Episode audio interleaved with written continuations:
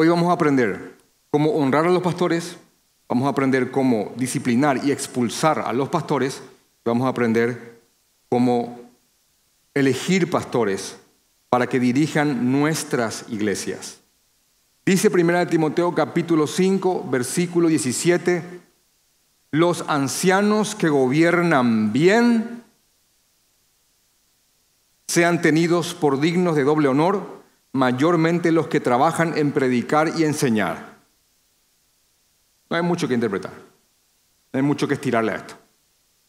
Versículo 18, pues la escritura dice, no pondrás bozal al buey que trilla, y digno es el obrero de su salario.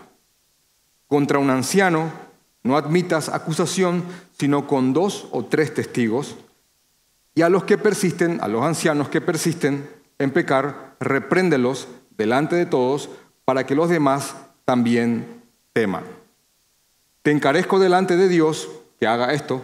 Yo te encarezco delante de Dios, dice Pablo a Timoteo, te encarezco delante de Dios, del Señor Jesucristo y de los ángeles escogidos, y miren delante de, quienes les, les encarece que haga, que haga esto, porque labor dura es, que guarde estas cosas sin prejuicios, no haciendo nada con parcialidad. No juzgues estando volcado hacia alguien.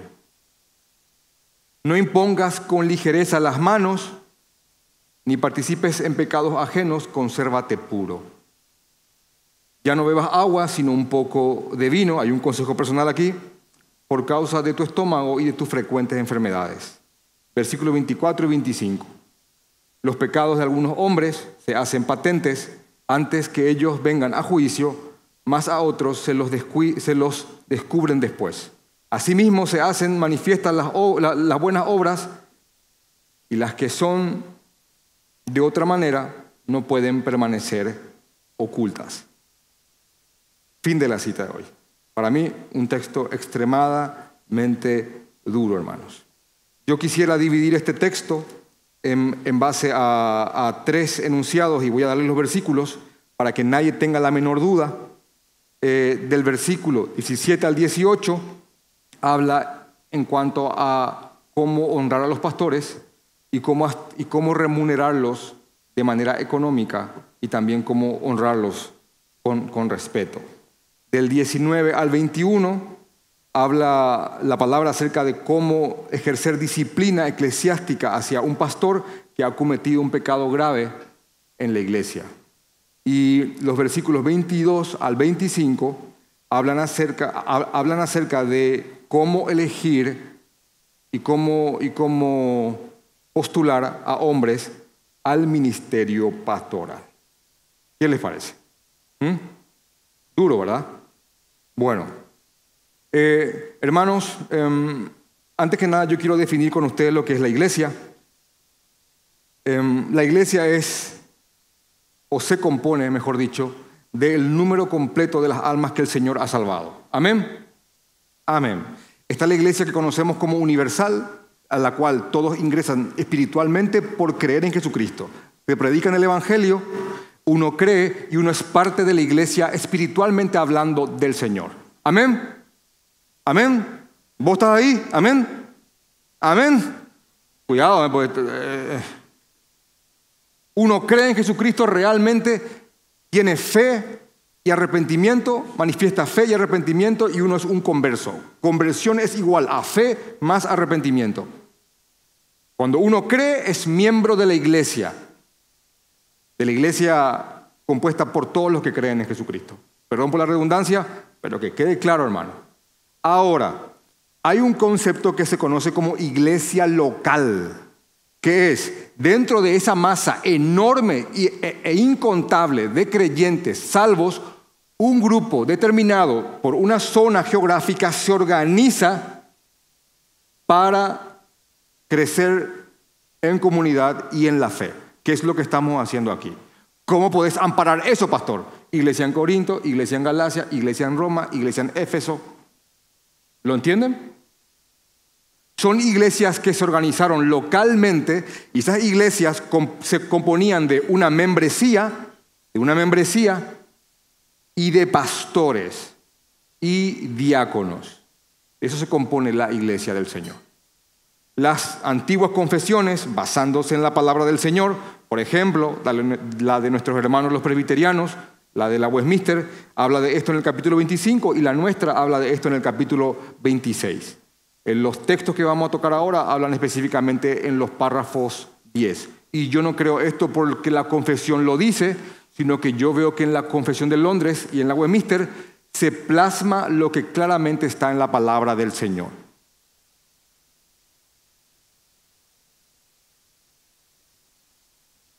Así que la iglesia, repito, es, está compuesta por el número completo de creyentes. Cuando estos creyentes se organizan por región o locación, tenemos una iglesia local y las cartas de Pablo están, dirigidas a estas iglesias locales que estaban compuestas por membresía y pastores. De hecho, cuando vemos, por ejemplo, en Corinto que dice, si alguien no se arrepiente, sea echado fuera, bueno, está hablando de que hay una membresía, hay una, hay, un, hay una masa estipulada de personas y está diciendo Pablo a los de Corinto, a la iglesia local de Corinto, de que si esa persona se niega a arrepentirse, eh, sáquenla de ahí para que no contamine a los demás.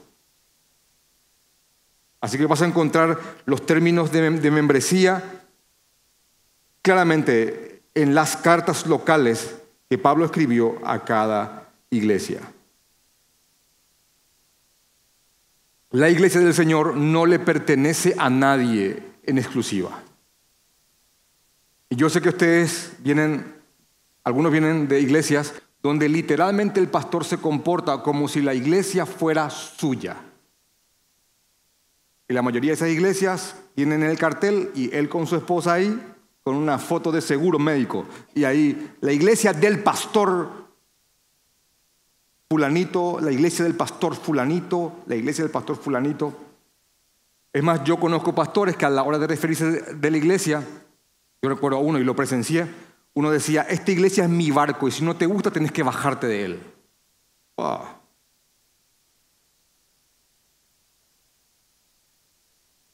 La iglesia no le pertenece a ningún hombre y yo soy temporalmente pastor de esta iglesia.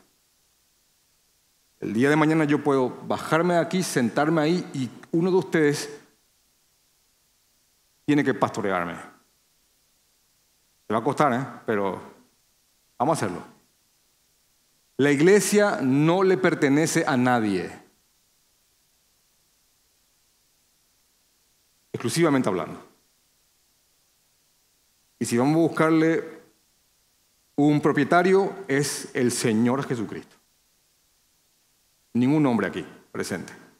Amén. Huyan de iglesias donde los pastores se comporten así. Huyan. Donde el pastor dice, ahora vos sos pastor. Ahora deja de ser pastor. Ahora vamos a hacer esto, ahora vamos a hacer lo otro. Y hacen absolutamente lo que se les dé la gana y no rinden cuenta nunca. Nunca.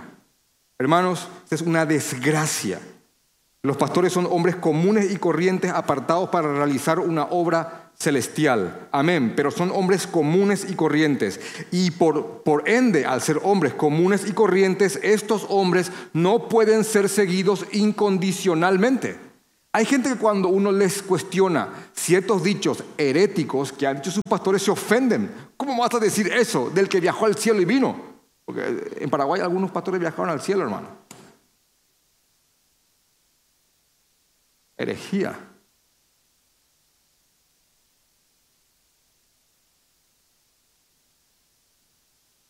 Al ser hombres comunes y corrientes, los pastores no pueden, seguir, no pueden ser seguidos incondicionalmente.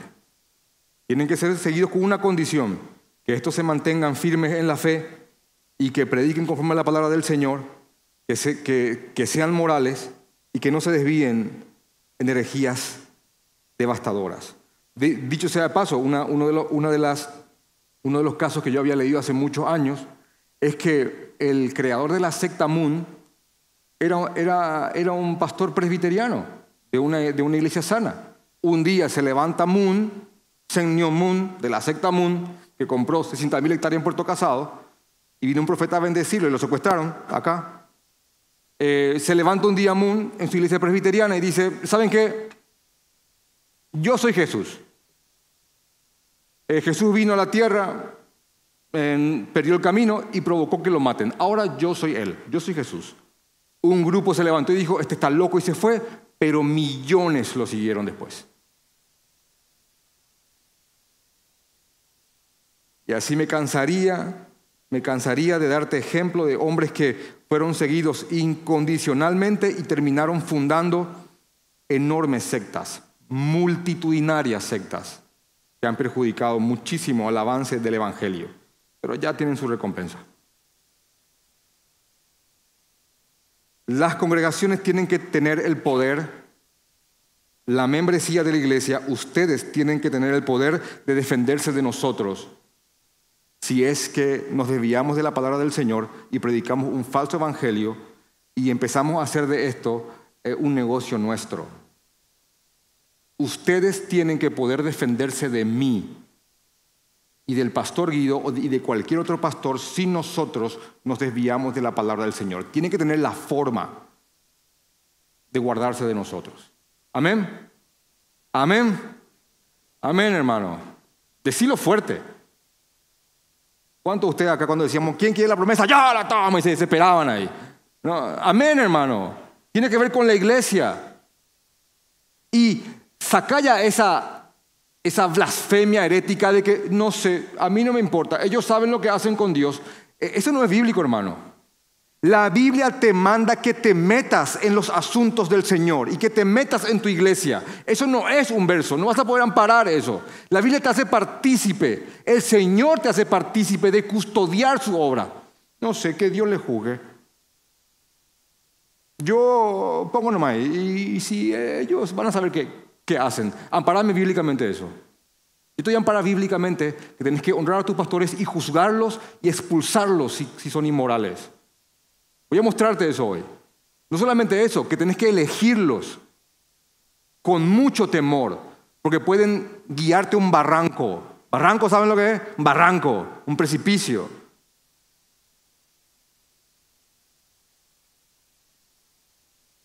Si bien los pastores tienen que ser hombres firmes y aplomados, porque si no, algunos se les suben encima, no pueden ser hombres autoritarios que no permitan el cuestionamiento.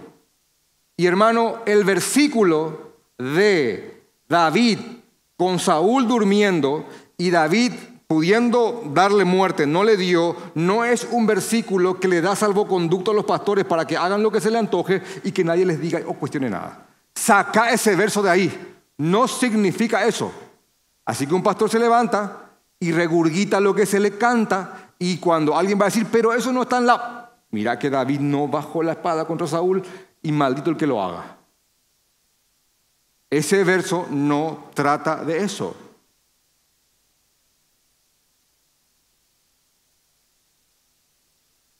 Los pastores no pueden ser intocables, los pastores no pueden no ser juzgados. Es más, te voy a mostrar algo rápido para, para, que vayamos introduciéndonos a esto, porque esto es muy importante.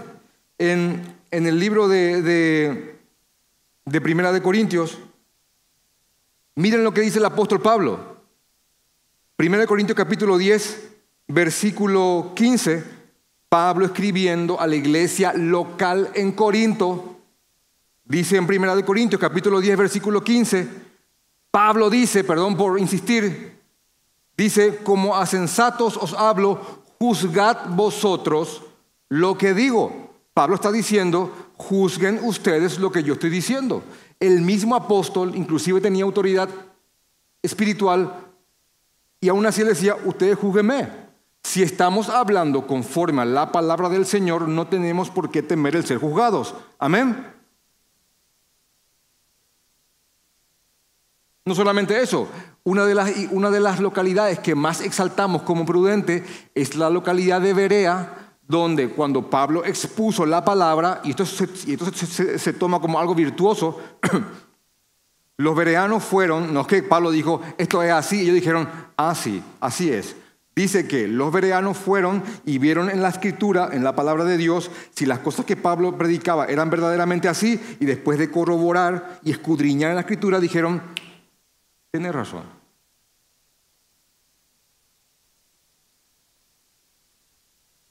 Ningún pastor puede, seguir, puede ser seguido ciegamente. Y el cuestionamiento no es malo. Y el que está siendo cuestionado no tiene por qué sentirse ofendido si está hablando justamente.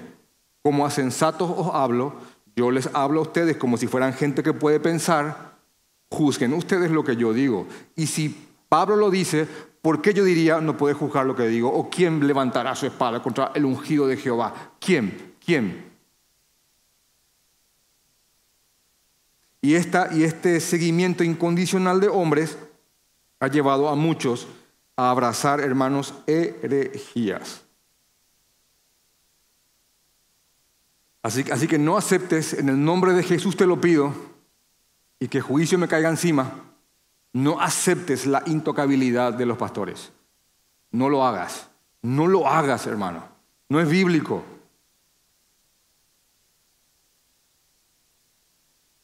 Muchos han dañado enormemente el avance del Evangelio,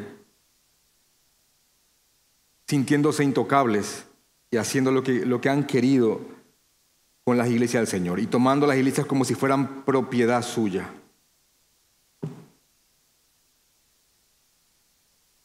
Los versos de 1 Timoteo capítulo 5, versículo 17 al 25, nos responden las siguientes preguntas. ¿Quiénes son los que deben gobernar la iglesia del Señor? También nos responde la pregunta, ¿qué implicaciones tiene el gobierno de la iglesia? ¿Cuál es la naturaleza del oficio pastoral? ¿Hasta dónde tienen autoridad los pastores? ¿Cómo deben ser los pastores?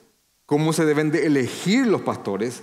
Y también qué sucede si uno de los pastores cae en pecado grave y cómo puede la iglesia disciplinar y hasta expulsar a un pastor.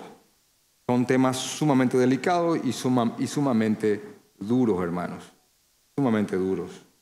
Pero tiene que ver con la iglesia del Señor y es un asunto que nos importa.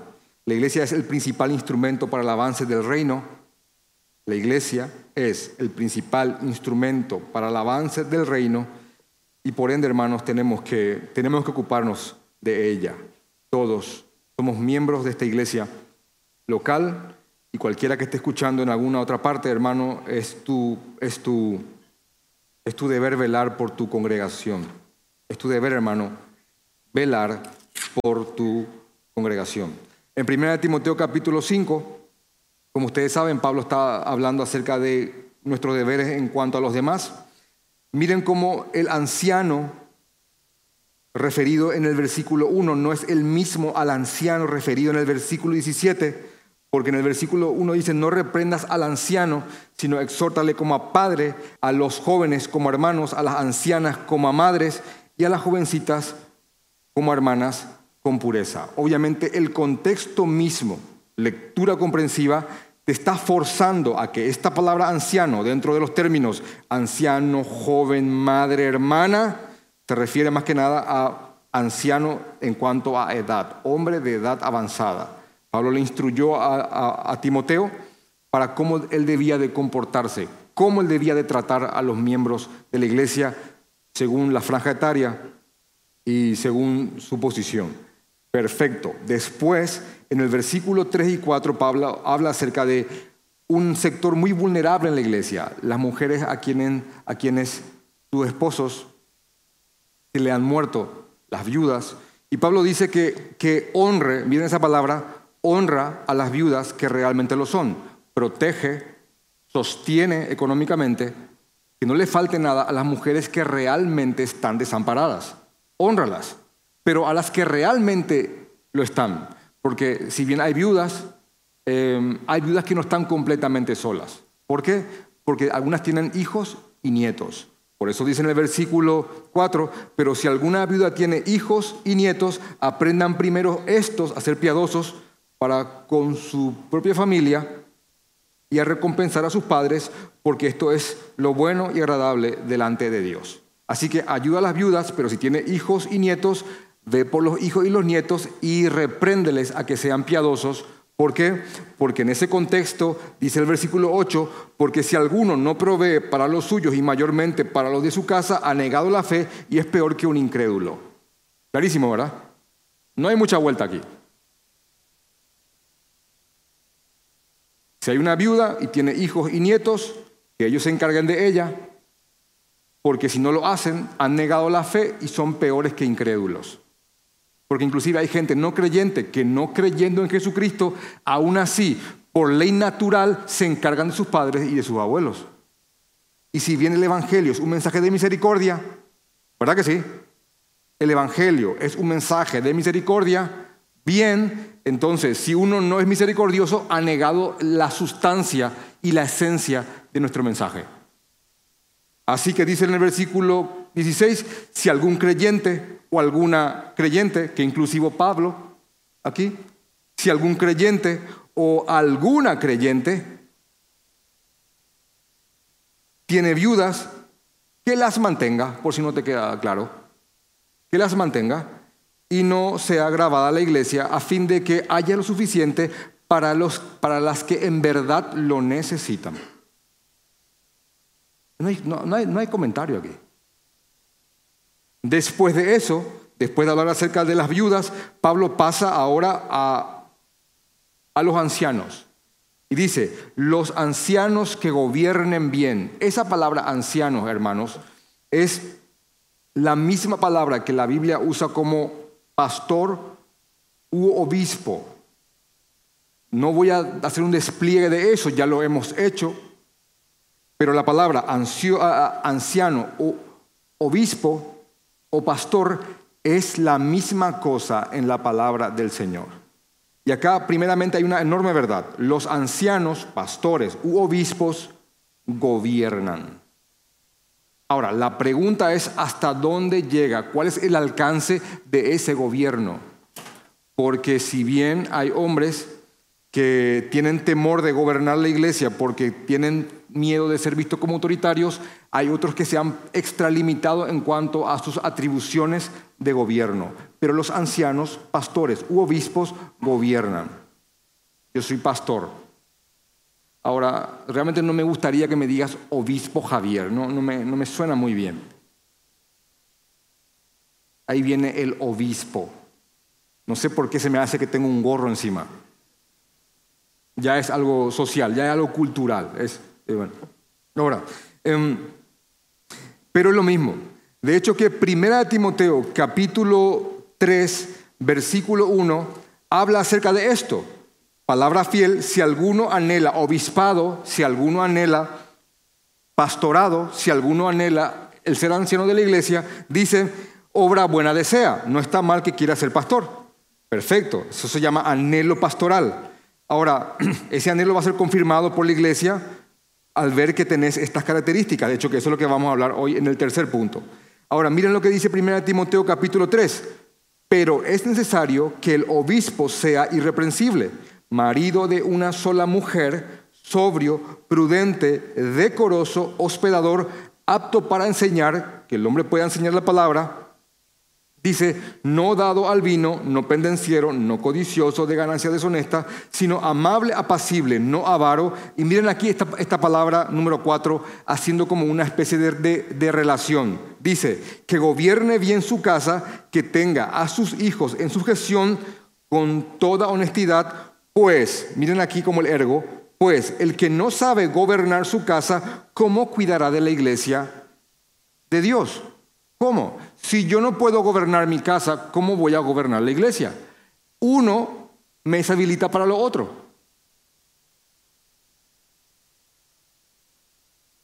Yo, he, hablado con mis hijas y, y yo les he dicho que mi pastorado depende también de ellas.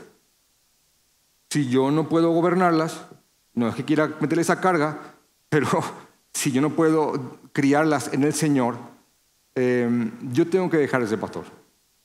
De hecho, que muchos pastores deberían dejar, de ser pastores por esta causa. Si no podemos gobernar bien nuestras casas, que es pequeña, ¿cómo vamos a gobernar esta familia que es grande? Luego dice que no sea un neófito, un nuevo en la fe, neófito, que no sea nuevo en la fe. no sea que envaneciendo se caiga en la condenación del diablo. También es necesario que tenga buen testimonio de los de afuera para que no caiga en descrédito y en lazo del diablo. Requisitos para obispo barra pastor barra anciano. Ahora, ¿vieron que dice que tiene que gobernar bien su casa? Bueno, aquí dice, los ancianos que gobiernan bien sean tenidos por dignos de doble honor Iglesia, dice Pablo a, Timoteo, guía a la iglesia que cuando tengan ancianos que estén trabajando para la obra y gobiernen bien, y gobiernen bien, la iglesia los tenga en honor y en doble honor inclusive en algunos casos. Eso está diciendo. Ahora, la pregunta aquí es, ¿hasta dónde llega el gobierno de los pastores? ¿Hasta dónde? Bueno, yo te puedo marcar rápidamente una línea. Em, el gobierno pastoral no es un señorío sobre tu vida. No podemos digitarte con quién vas a casarte. No podemos pedirte, nadie puede pedirte montos específicos de dinero. Nadie puede digitarte la vida bajo la atribución pastoral. Absolutamente nadie. De hecho que la manera en la cual se ejerce este gobierno lo estipula el apóstol Pedro. Por favor, vaya, Vayan conmigo, les voy a mostrar un, verso. Vayan conmigo a Pedro, por favor. A Primera de Pedro, capítulo 5. Primera de Pedro, capítulo 5.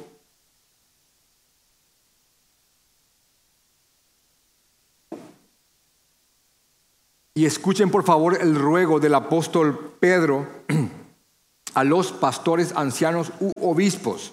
Dice, ruego a los ancianos que están entre vosotros, yo anciano también con ellos y testigo de los padecimientos de Cristo, que soy también partícipe de la gloria que será revelada. Miren lo que dice, apacentad la grey de Dios. ¿Qué hacen los pastores? Apacientan la grey, alimentan la grey. Entiéndase, predican y enseñan sobre la palabra del Señor. Nos enseñan a cómo guardar lo que Dios ha establecido y nos ha mandado. Eso significa discipular.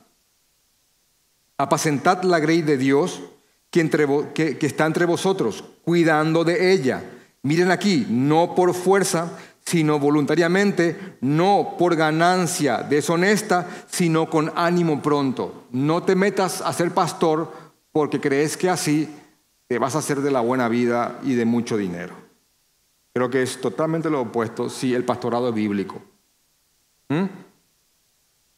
Después dice, em, no como teniendo señorío sobre los que están a vuestro cuidado, no son tuyos, no te enseñorees de ellos, no, así no, dice Pedro, así no es, no como teniendo señorío, sino siendo ejemplo de la grey. Así se gobierna, enseñando y marcando el camino.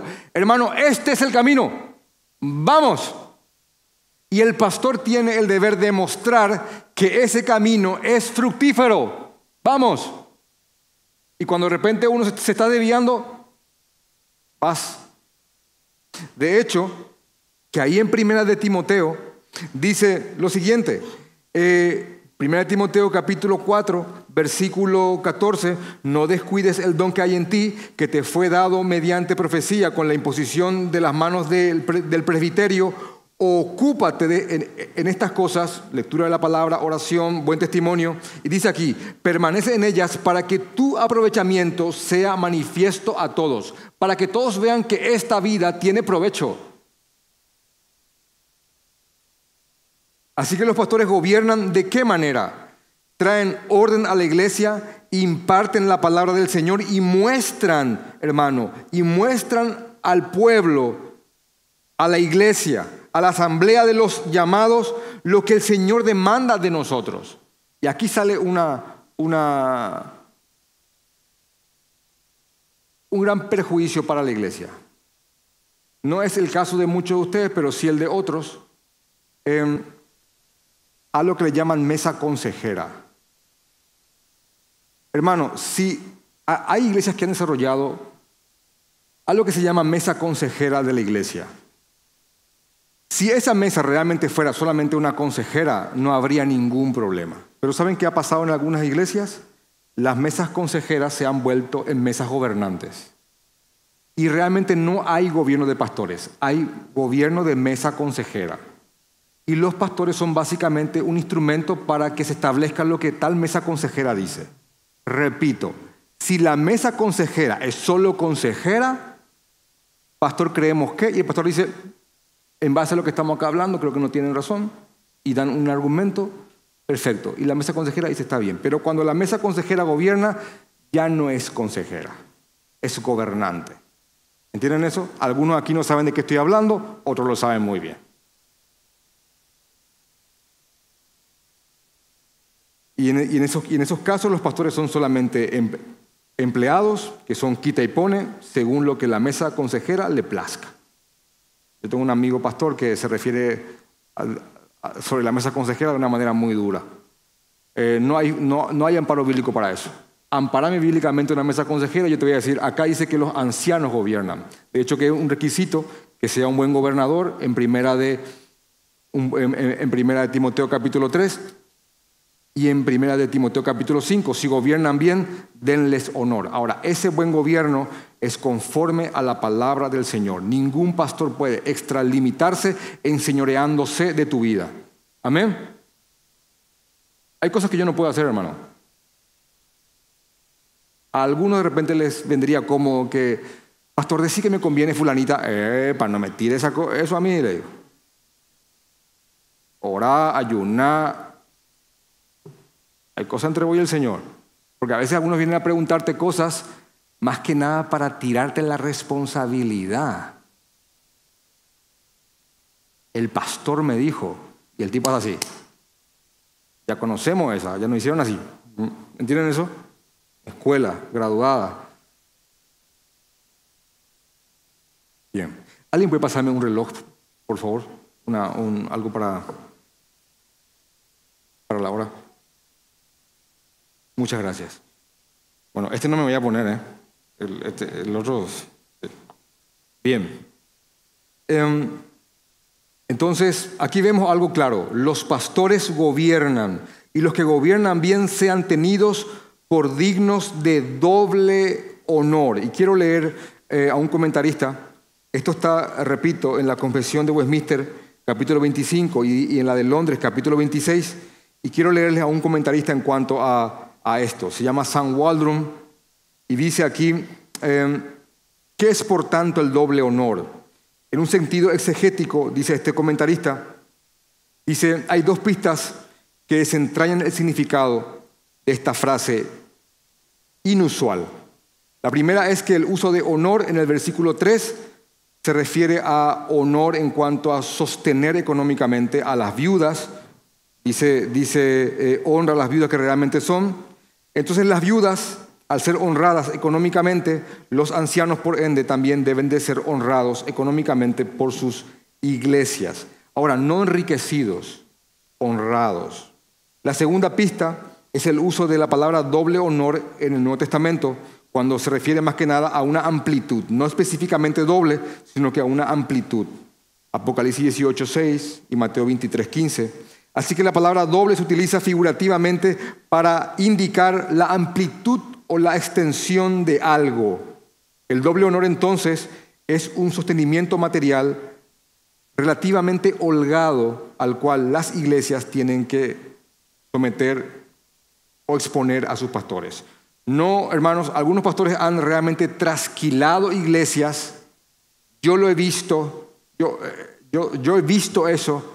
Yo he estado en iglesias donde, donde literalmente, yo recuerdo bien esto, y soy es un testimonio que recuerdo que en, mi congregación, que éramos como 10.000 personas, ah, no tanto cuando eso, pero éramos bastante ya, eh, alguien dijo, hay que sembrar sobre el pastor, y mi, y mi ex pastor, gracias a Dios, ya ex, eh, se acostó en el piso y todos sembramos sobre él, porque dice el texto que el que siembra va a recoger al 30, 60 y 100 por uno. Y un verso que habla sobre el evangelismo, se lo pasó a las ofrendas y yo recuerdo que sepultamos al pastor con billetes.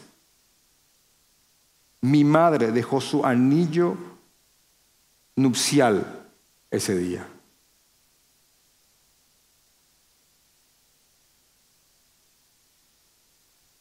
Yo vi eso, hermano. El pastor sepultado en plata.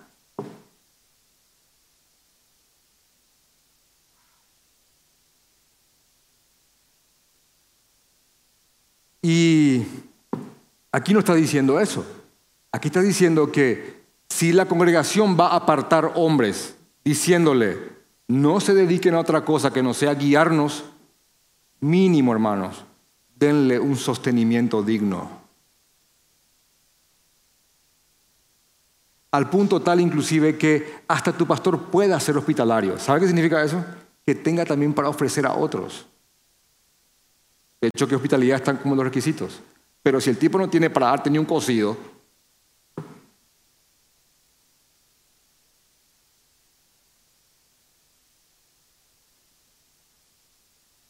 ¿quiénes deben ser honrados doblemente? Dice Waldron, un comentarista muy serio, en la Convención de Londres, dice, está claro que la respuesta es que los ancianos que gobiernan bien, pero especialmente los que trabajan en la palabra y la enseñanza, el ministerio público y el ministerio público de la palabra. Hermanos, ¿ustedes saben lo que involucra preparar un sermón diligentemente? No pararse al púlpito y decir, voy a decir lo que me inspira el Señor y se meten unos divagues que no entendés lo que te pegó. ¿Saben cuánto tiempo involucra esto? Aparte los pastores, aparte de cargar sus dramas y su propio pecado, también cargan el pecado de todos ustedes. Y son una bolsa de confesiones. Y también tienen familias y tienen hijos. Pastor, estoy agobiado. ¿Sabes lo que es cargar con tantos problemas, hermano? Eso es, yo no te lo puedo explicar. ¿eh? A no ser que yo esté haya dotado, no hay forma. No hay forma. Entonces aquí dice, a, los ancianos, pastores u obispos que dirigen bien, que gobiernan bien al pueblo, que traen orden, que traen ejemplo, que están guiándote, exhortándote, no lo hagas, haz esto, y están ahí amándote, acuerpándote, y desde aquí están ministrándote la palabra de Dios y estás alimentándote. Bueno, a esos que están haciendo eso y lo están haciendo bien, tenlos como dignos de doble honor, mayormente a los que trabajan predicando y enseñando enseñando en cualquiera de sus formas. Honralos, dice. Honra a tus pastores. Honra a tus pastores. De hecho, que hay un verso, y esto le, repito que me incomoda, porque estoy diciendo, está diciendo que tenemos que ir a darle dinero.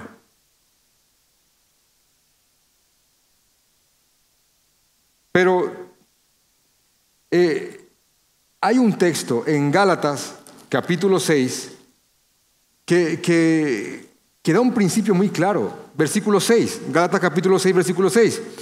El que es enseñado en la palabra, el que está siendo enseñado en la palabra, haga partícipe de toda cosa buena al que lo instruye. Es como si fuera que yo sea un feligrés y esté comiendo un asado y, y sea un buen asado y diga en mi mente, ah, me gustaría mucho que mi pastor también coma uno de estos.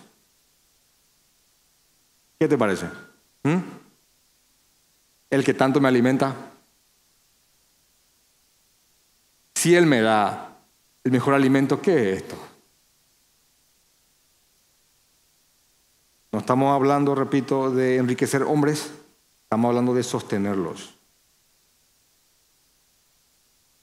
Lastimosamente, iglesias pasan de un extremo a otro, de ser trasquilados pasan a olvidar completamente a sus pastores. Y yo conozco pastores que por fuerza mayor tienen que trabajar hasta las 5 de la tarde y después tienen que, con lo que le queda de mente, atender al pueblo del Señor. Es triste, hermanos. Es horrendo. Y después se quejan porque no está con ellos. ¿Y dónde está? Hermano, no puede. Si tiene que estar, tiene que estar produciendo para mantener a su familia. Algo le va a pasar a esta iglesia dentro de poco. De hecho, que ya le está pasando. Hacen falta más pastores. ¿Verdad que sí? ¿Mm? Hablar conmigo ya no es tan fácil, ¿verdad? Somos muchos. Ahora, cuando llegue el momento, vamos a decirle a Marco, deja todo Marco, todo, Marco, y venía acá a pastorear. O dejarlo todo, Rubén, o Dani, o Diego. Deja, deja tu trabajo, Diego, deja tu trabajo. Y cuando en la asamblea administrativa vea el salario, hermano, porque aquí tenemos asamblea administrativa, donde en una planilla mostramos lo que ganan los pastores, a tiempo completo, a medio tiempo, cuánto se gastó en la iglesia, y tenemos un hermano elegido por ustedes que corrobora los documentos para ver que no haya fato, que no haya algo raro, y después expone aquí eh, frente a todos. Un hermano elegido por, la iglesia. Y la iglesia se encarga de, aprobar el gasto anual de la congregación. Los pastores aquí no tocan dinero, son, reciben su, salario. Y vas a ver mi salario ahí. Ahí te lo voy a mostrar. Y te voy a decir, por eso me está matando, ¿eh? Una broma.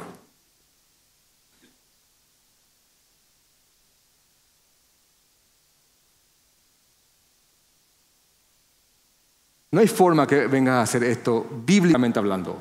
Bíblicamente hablando.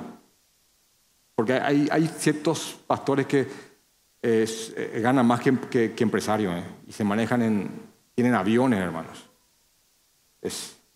ahora, un pastorado bíblico, bíblico, no hay forma que te metas en eso a no ser que Dios te llame, porque hay mucha renuncia, muchísima renuncia. Entonces aquí Pablo está tratando con la iglesia para que ella aprenda a honrar a sus pastores. Honren a sus pastores. Háganlo. Sosténganlo. Y miren lo que dice, mayormente en los que trabajan. ¿Saben lo que una vez le preguntaron a mi esposa? Está aquí presente mi esposa. ¿Puedo levantar tu mano, mi amor? Ella es mi esposa. ¿En qué trabaja tu esposo? Mi esposo es pastor. Y la pregunta que sigue, no, pero ¿en qué trabaja?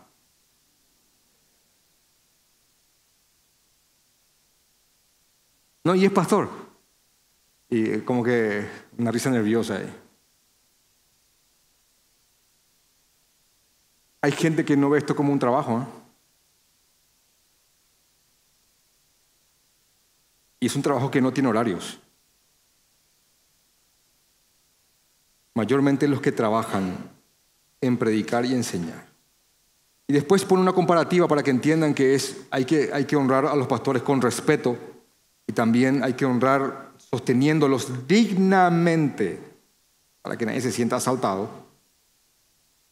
Dice, pues en la escritura dice, no pondrás un bozal al buey que está trillando.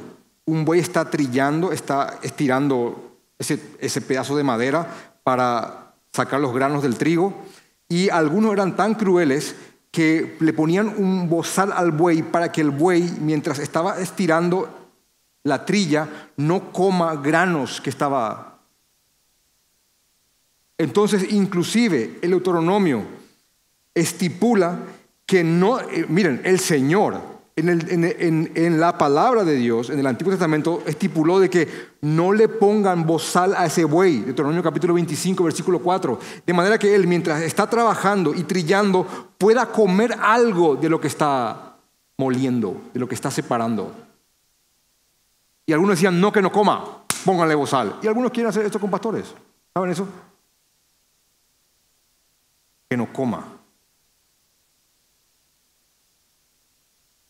Y si Dios teniendo cuidado de las bestias, estableció en Deuteronomio 25.4 que si un animal que trabaja se ha proporcionado de, de, alimento físico para vivir, dice John MacArthur, cuanto más querrá el Señor que los fieles pastores que proporcionan alimento espiritual a sus ovejas sean provistos de lo necesario otra vez, para que nadie se sienta saltado.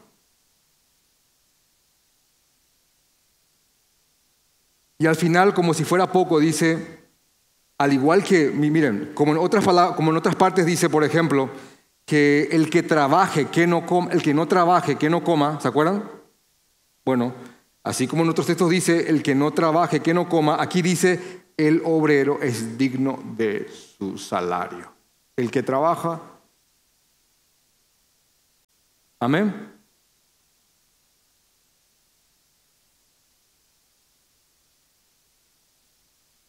Honren a sus pastores, hermanos. Honren con, con respeto, síganlos. Los pastores buenos velan por sus almas. Ahora, después de hablar acerca de honrar pastores, Pablo va a pasar acerca de, que es el segundo punto, versículo 19 al 21, que dice, contra un anciano no admitas acusación sino con dos o tres, o tres testigos. Contra un pastor no admitas acusación sino con dos o tres testigos. Y a los que persisten en pecar, y el contexto es a los ancianos que persisten en pecar, repréndelos delante de todos para que los demás también teman. El contexto es ancianos. lo que está diciendo Pablo aquí es, está instruyendo a Timoteo en cuanto a una forma de evitar que los pastores sean calumniados. Y en su contexto, en su contexto, está pidiendo testigos para que una denuncia en contra de un pastor sea estimada y comience el proceso y obviamente el pastor tenga derecho a defenderse. Ahora, obviamente tiene que entenderse que se está escribiendo en un contexto donde no existían los medios probatorios que tenemos hoy. En ese momento se necesitaban más personas para que la acusación tome, tome curso.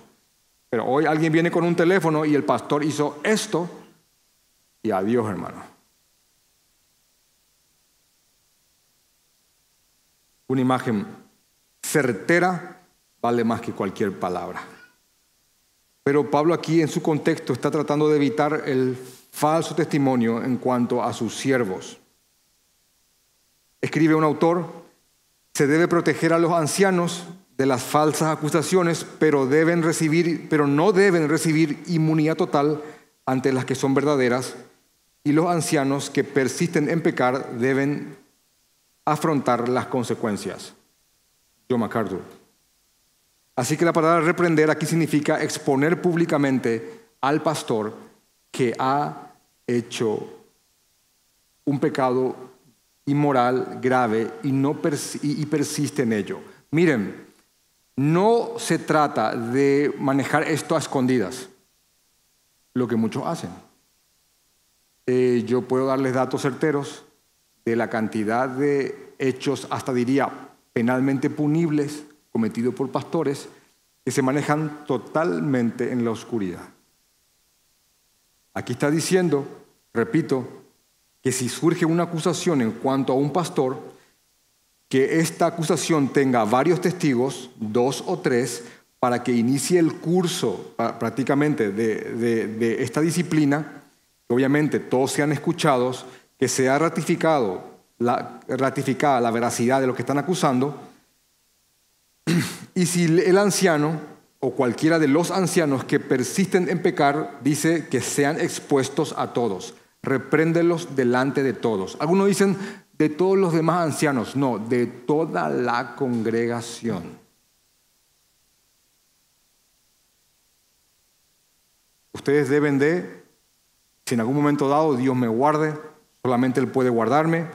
Si yo caigo en un pecado grave y persisto en, en ello, ustedes, miembros de la iglesia, es su deber exponerme frente a todos, permitir mi defensa y si no hay forma que yo me defienda, exponerme delante de toda la congregación, si es un pecado que me deshabilita completamente para ser pastor, yo tengo que dejar este lugar y dar paso a otro.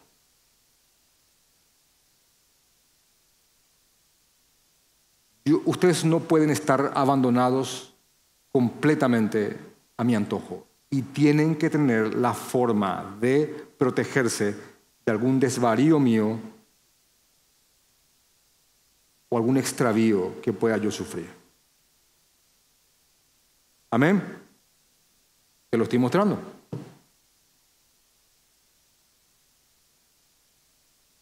Y así que cuando, cuando, espero que, que aquí nunca pase, pero si en algún momento dado un pastor es disciplinado públicamente, el feligrés diga, si él cayó, yo también puedo caer. Y si hacen esto con él, también lo van a hacer conmigo.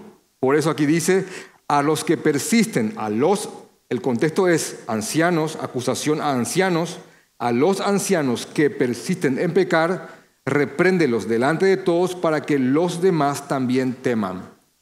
En esta iglesia se practica la disciplina.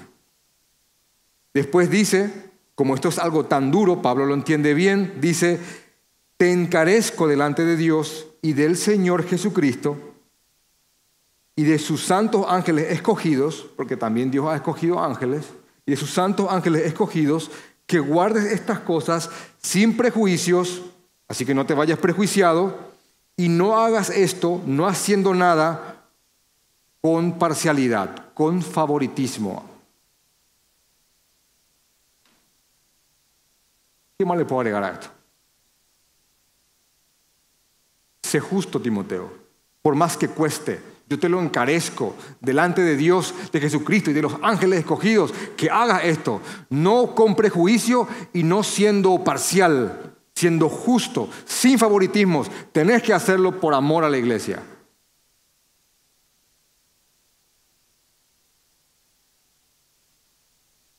Y a continuación viene el tercer punto,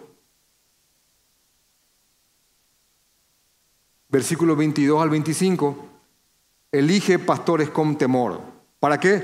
Para que justamente no tengas que ejercer lo que está arriba, para que no tengas que disciplinar a hombres. Bueno, elige pastores con temor. Voy a leer un verso muy mal utilizado en, muchas, en muchos lugares, pero el contexto reina. Em, dice aquí, no impongas las no impongas con ligereza las manos a ninguno.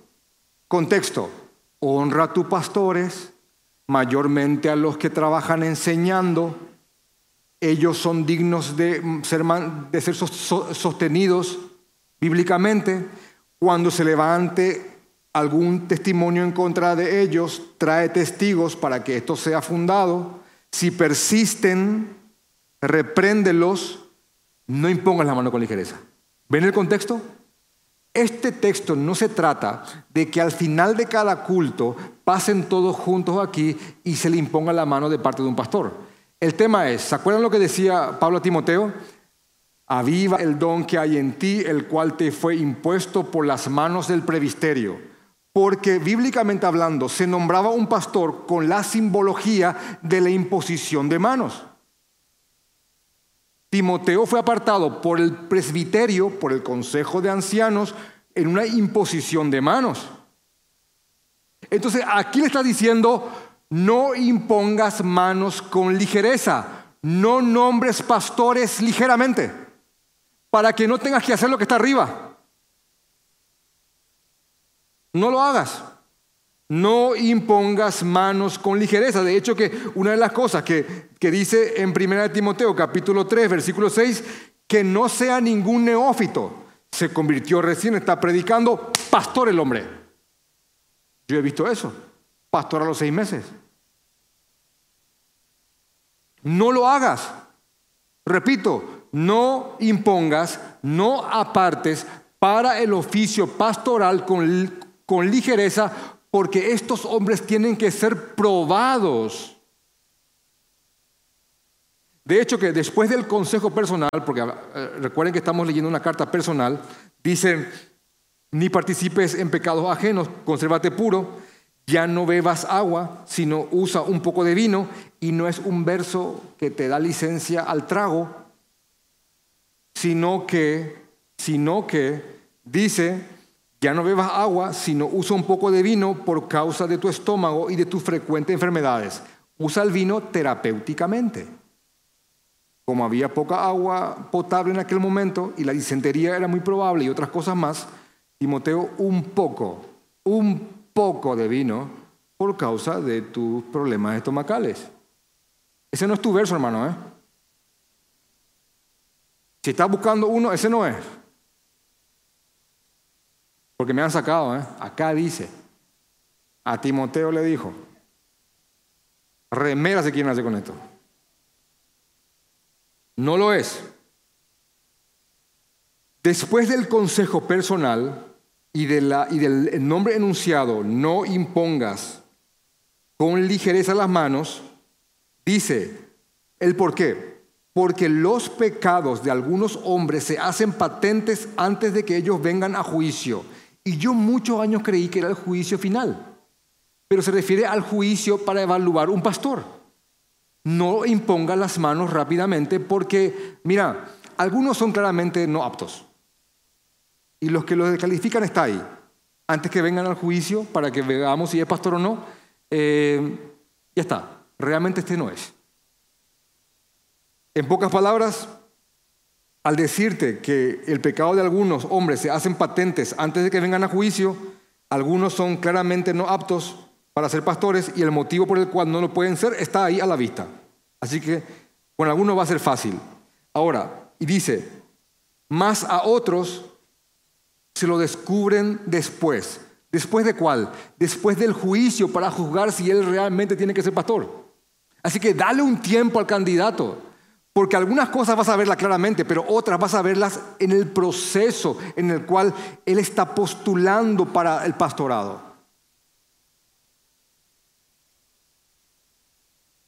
El contexto es pastores y no imponer las manos con ligereza.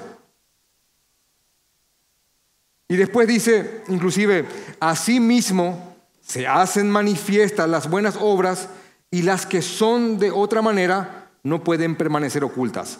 Básicamente te dice, así también las buenas obras de estos hombres que lo hacen aptos van a ser visibles para todos. Una persona puede decir, yo anhelo ser pastor, yo quiero ser pastor. Dice, dice Pablo a Timoteo, el que anhela eso, buena cosa anhela.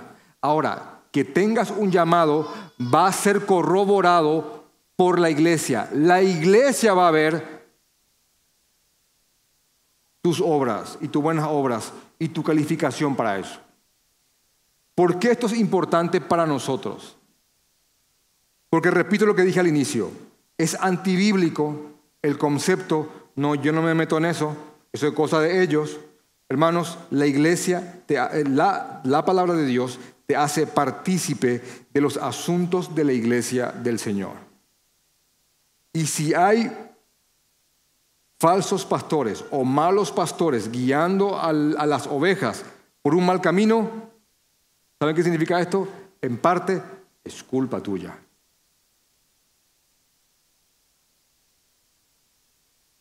No se puede seguir ciegamente a hombres, porque son, hermano, hombres. Y si bien este texto habla en cuanto a cómo honrar a pastores, y que sean tenidos por doble honor los que están metidos enteramente en la enseñanza y en la predicación,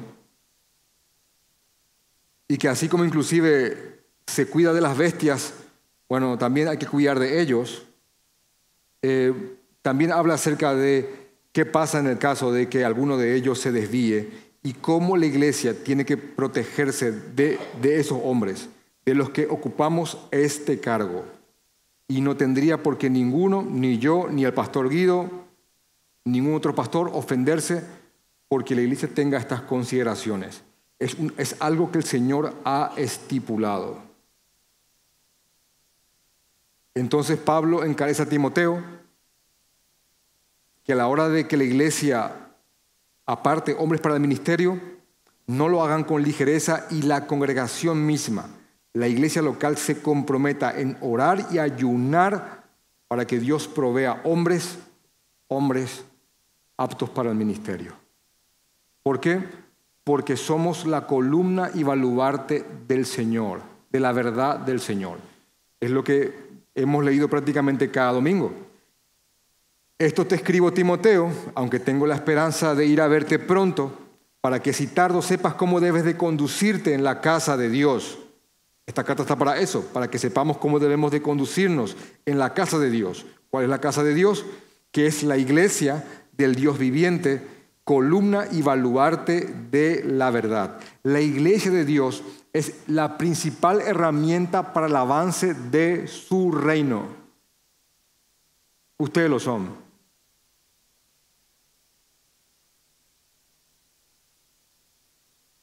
El Evangelio no va a llegar de otra forma.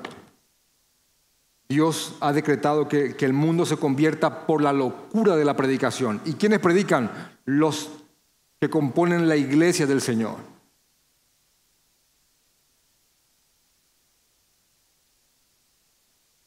Que Dios nos ayude a extender su reino y a predicar su evangelio. Amén. Vamos a orar.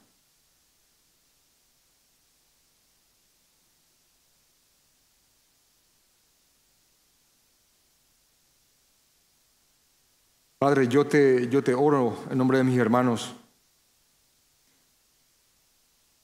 Conforme al texto, Señor, yo te suplico. Yo te suplico, Señor, de que nos ayudes a cumplir el rol que tenemos en este mundo, de ser sal y ser luz. Danos mucha misericordia, Señor, danos amor por las almas.